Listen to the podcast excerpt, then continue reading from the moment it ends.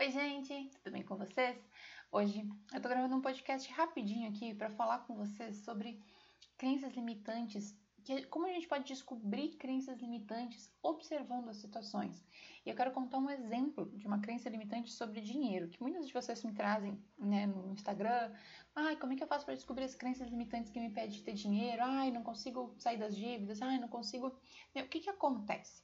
É, eu vou contar um, um exemplo aqui para a gente conseguir analisar melhor o que, que tem atrás dessa crença limitante, para vocês começarem a levar isso para a vida de vocês e começar a fazer essas análises, porque quando a gente olha só para o problema, o que é olhar só para o problema? Olhar só para o problema é falta de dinheiro, a situação com o dinheiro, o desafio com o dinheiro. Quando eu olho só para o problema, a tendência é que o problema aumenta. Tudo que eu foco aumenta. Tudo que eu coloco mais atenção aumenta. Então, onde é que tem que colocar o meu foco? Em algo além de, do que eu estou vendo, do que eu estou conseguindo perceber. Tem que ser algo além disso. Então, eu recebi um aluno que veio trabalhar a questão de dinheiro. Ele queria, né, ele acabou, sempre quis ganhar mais dinheiro, crescer na vida e tal, como a maioria das pessoas quer crescer na vida, quer ganhar mais dinheiro.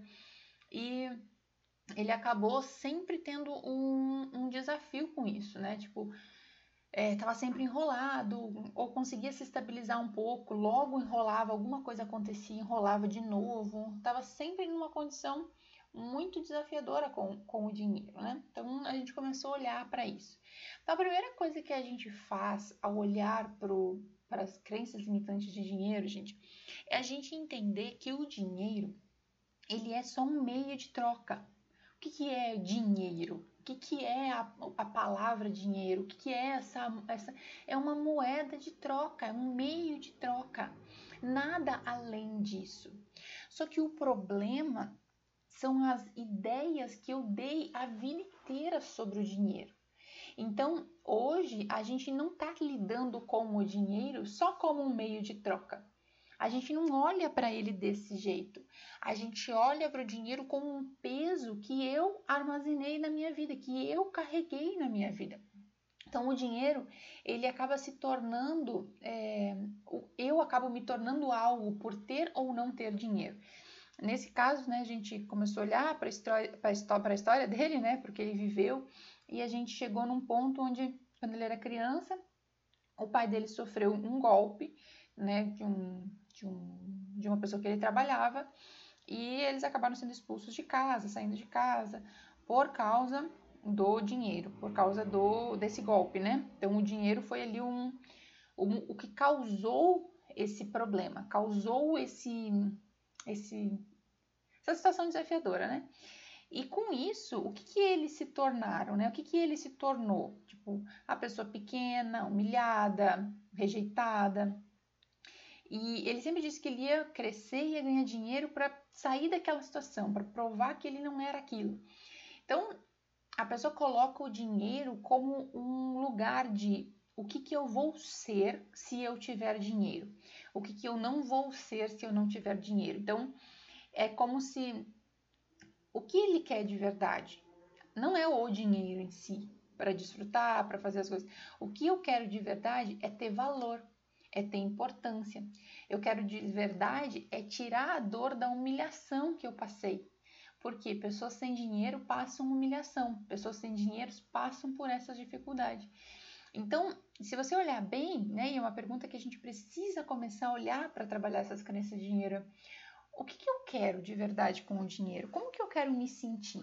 Eu quero me sentir importante, eu quero me sentir seguro, eu quero me sentir, sei lá, pessoas que têm dinheiro são mais bonitas, são mais amadas, são mais é, valorizadas.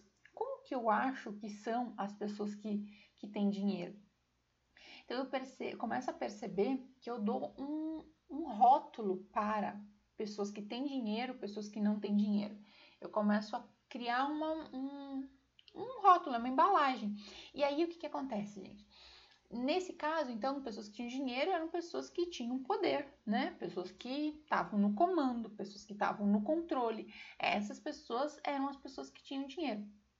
Pessoas que não tinham dinheiro eram as pessoas que eram humilhadas, eram pessoas fracassadas, eram pessoas rejeitadas.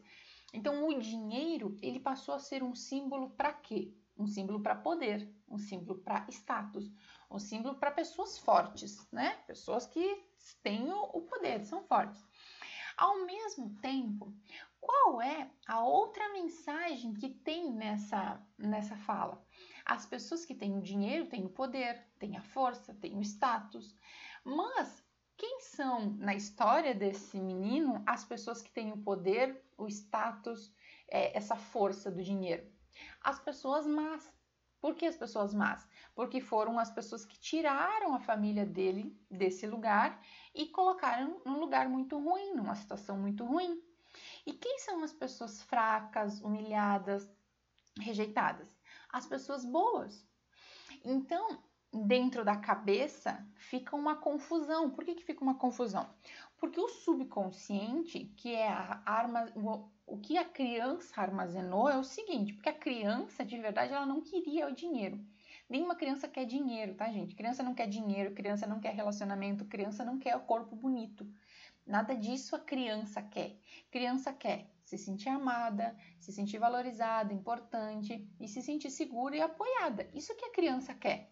Ou seja, isso é que o meu subconsciente quer, porque quando eu falo criança, quem acompanha as aulas anteriores aqui, os podcasts anteriores aqui, já falei sobre isso. Criança é o termo que a gente usa para as informações que a gente armazenou no nosso subconsciente, as informações que a gente armazenou no nosso emocional, que é o nosso subconsciente. Então, a nossa criança, o nosso subconsciente, o nosso campo emocional, ele não quer nada disso que o nosso consciente quer. Dinheiro, um corpo bonito, um relacionamento, uma casa maior. Nada disso é o que ele quer. O que, que ele quer? Ele quer valor, ele quer importância, ele quer se sentir seguro, ele quer se sentir apoiado, ele quer várias outras coisas que são os sentimentos.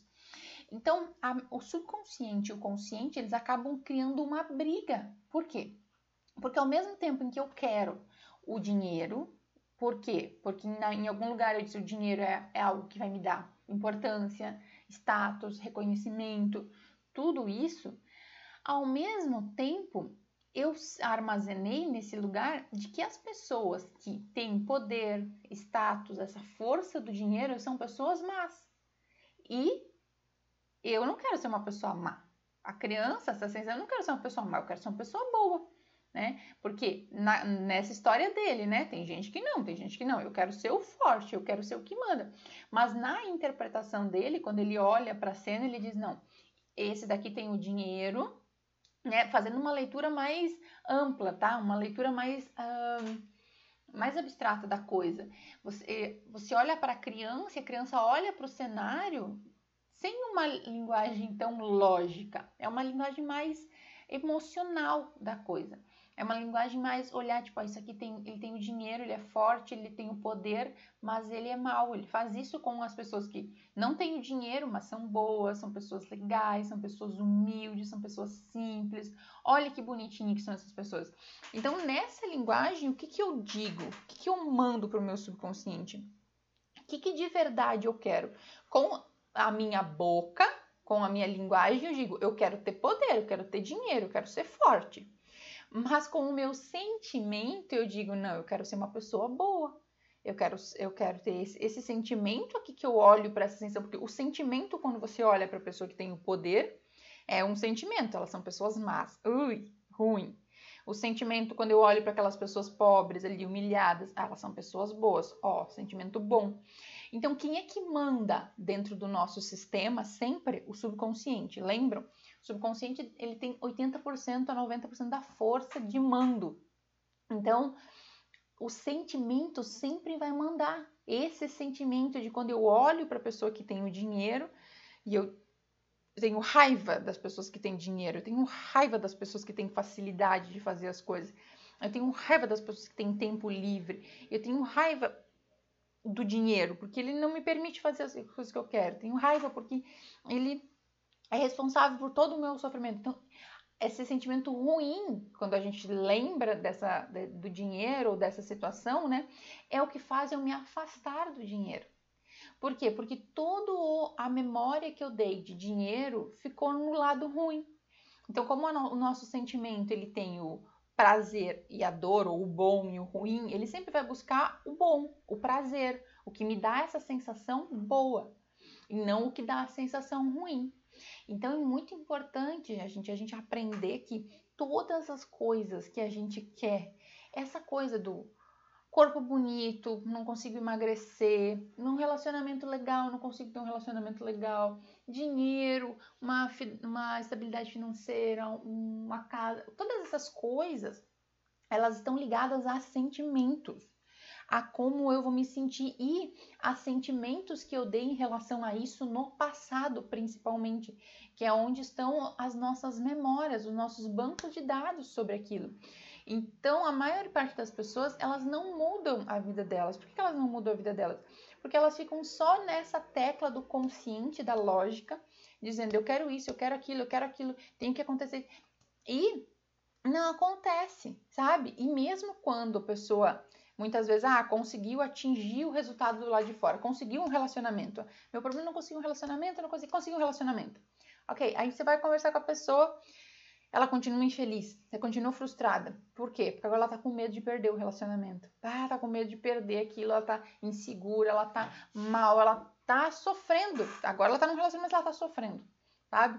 A pessoa queria, queria, queria ganhar dinheiro. Ela foi lá, batalhou, conseguiu, deu um jeito, conseguiu ganhar dinheiro. Mas ela vive um caos internamente. Por que, que ela vive um caos internamente? Porque ela morre de medo de perder o tal do dinheiro. Ela não consegue dormir pensando em como que ela vai fazer para multiplicar esse dinheiro e ganhar mais, porque nunca é o suficiente, aquilo nunca, nunca tá bom. Por quê? Porque a pessoa ela só tá focando no lado de fora, sabe? Ou consegue emagrecer, mas não consegue viver em paz naquele corpo, sabe? Vive contando calorias, vive sofrendo com a balança, nunca emagrece tanto o suficiente. Por quê? Porque tá focando no externo, tá focando só no resultado, não tá focando em qual o sentimento que você tá tentando preencher com essas coisas externas. Qual o buraco que, que existe dentro de você que você está tentando colocar as coisas, achando que isso vai resolver o problema. E não resolve o problema, só te joga para mais para frente. Não, agora, quando eu conseguir mais, eu vou conseguir, vou, vou me sentir bem. Quando eu tiver aquele carro, eu vou me sentir bem. Quando eu tiver aquele relacionamento, eu vou me sentir bem. Quando eu tiver aquele corpo, eu vou me sentir bem. Só vai jogando, sabe? E eu nunca vou de fato preenchendo o buraco. Então, a única coisa que vai preencher o buraco de verdade é eu entendendo quais são as feridas emocionais que a minha criança carrega, as dores emocionais que a minha criança carrega e os problemas que tem na sua vida hoje, eles são oportunidades para te mostrar isso. Só que ao invés de você resolver internamente, você só resolve externamente. E aí nunca passa, tá sempre num, num desafio, sempre numa dor. Então, quando a gente faz o nosso trabalho aqui, né, seja nos atendimentos individuais, seja nos cursos, o propósito é que você comece a olhar para dentro, sabe? Pare de querer resolver só o externo, comece a resolver de fato o que tem dentro, porque quando você conseguir resolver o que tem dentro, você vai ver que do lado de fora fica muito mais fácil, muito mais leve de lidar com aquilo, sabe? Você começa a entender como que você se livra daquele peso que você está carregando. É muito mais leve, sabe? E aí automaticamente algumas coisas acontecem na sua vida, algumas coisas não acontecem na sua vida, mas indiferente do resultado externo, internamente você consegue ficar bem com aquilo. E esse é o maior propósito, né? Porque a vida ela não fica cor de rosa para que você fique bem, sabe? Ai, vai todos os meus problemas embora e eu vou ficar bem. Não a sua vida ela vai ter sempre desafios. De enquanto você estiver aqui, você vai ter um desafio para lidar. Então, a maior sabedoria é a gente aprender a, a aprender a passar pelos desafios, sabe? Como é que eu passo por esse desafio? Como é que eu aprendo com ele? Como é que eu cresço com ele? Como é que eu resolvo isso mais rapidamente sem sofrer tanto? É isso que a gente trabalha. Então, começa a olhar mais para o lugar de dentro do que do lugar de fora. E você pode marcar uma sessão individual me chamando lá no Instagram, conhecendo o nosso trabalho, ou entrar no Quebrando Crenças Limitantes na Prática, que é um curso prático, rápido, que você aprende como você chega nessa crença, sabe? Como que você chega no que, que eu armazenei, quais informações eu coloquei aqui. Você aprende a fazer isso sozinho nesse curso. Ou você entra na lista de espera do Transformando o Ser, que é o nosso curso mais completo, que as vagas não estão em aberto, mas você pode entrar na lista de espera e é, ficar na lista para quando abrir as inscrições, ok? Um beijão e até o nosso próximo podcast.